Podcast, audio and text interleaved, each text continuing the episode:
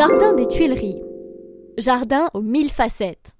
Il tient son nom des fabriques de tuiles qui se tenaient ici avant que la reine Catherine de Médicis fît édifier le palais des Tuileries en 1564. C'est un véritable musée en plein air avec plus de 200 sculptures, statues et vases datant du XVIIe siècle au XXIe siècle.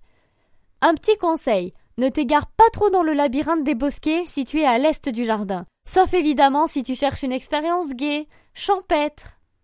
Buzzy Tip.